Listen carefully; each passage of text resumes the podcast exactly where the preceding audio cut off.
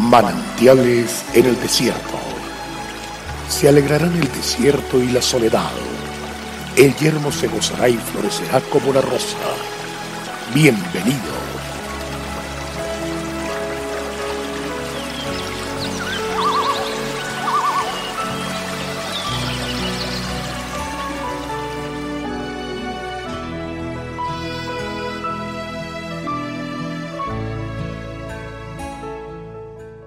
Mas no ruego solamente por estos, sino también por los que han de creer en mí por la palabra de ellos, para que todos sean uno, como tú, oh Padre, en mí y yo en ti, que también ellos sean uno en nosotros, para que el mundo crea que tú me enviaste. Juan 17, 20, 21.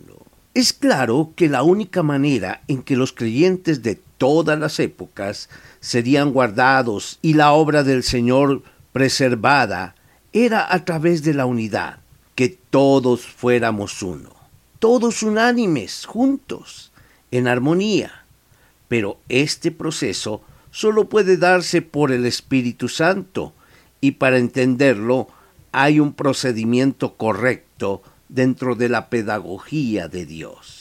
Primero, la comunión de cada uno de los miembros de la Iglesia de Cristo con Dios. Es lo que conocemos como unidad vertical. Cada uno conectado con Dios, permaneciendo en Él, levantándose por encima de su naturaleza humana y viviendo a plenitud su naturaleza divina, manifestada en amor y servicio. Cada uno no dependiendo de la opinión de otros, que halagan o critican, pero tampoco cayendo en la trampa del ego.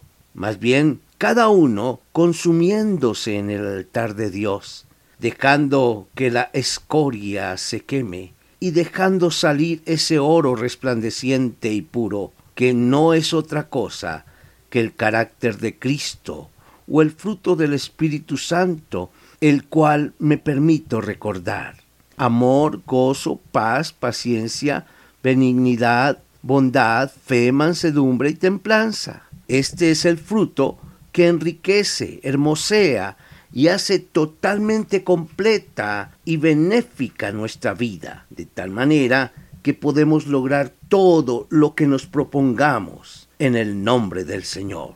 Cultivar esta comunión es dejarse conquistar por el Señor para ir a conquistar a su familia y su entorno para Dios. El segundo paso del proceso es la comunión con el cónyuge, esposa o esposo, con quien se restablece la relación de interdependencia, complementariedad e intimidad. Luego viene la comunión con los hijos, quienes también reciben la acción del Espíritu Santo, haciendo que sus corazones se vuelvan a sus padres en amor, honra y respeto, pero también actúa en los padres para dar ternura, instrucción y disciplina a sus hijos. Por último, viene la comunión con otras personas, con otras familias. Es entonces cuando se vive la santa unción expresada en el Salmo 133, la cual trae bendición y vida eterna. Dios es fiel. Cada día veremos hogares sanos y fuertes para la gloria de Dios.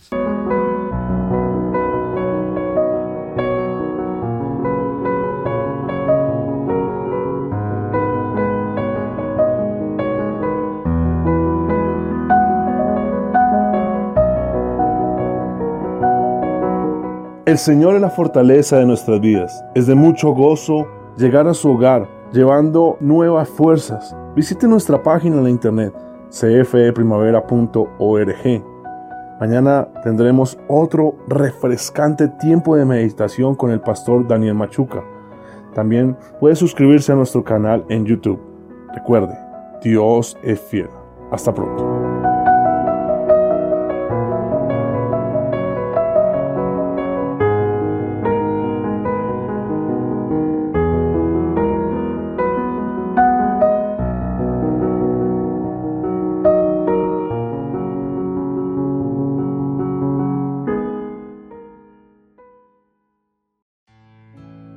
Hasta aquí, manantiales en el desierto.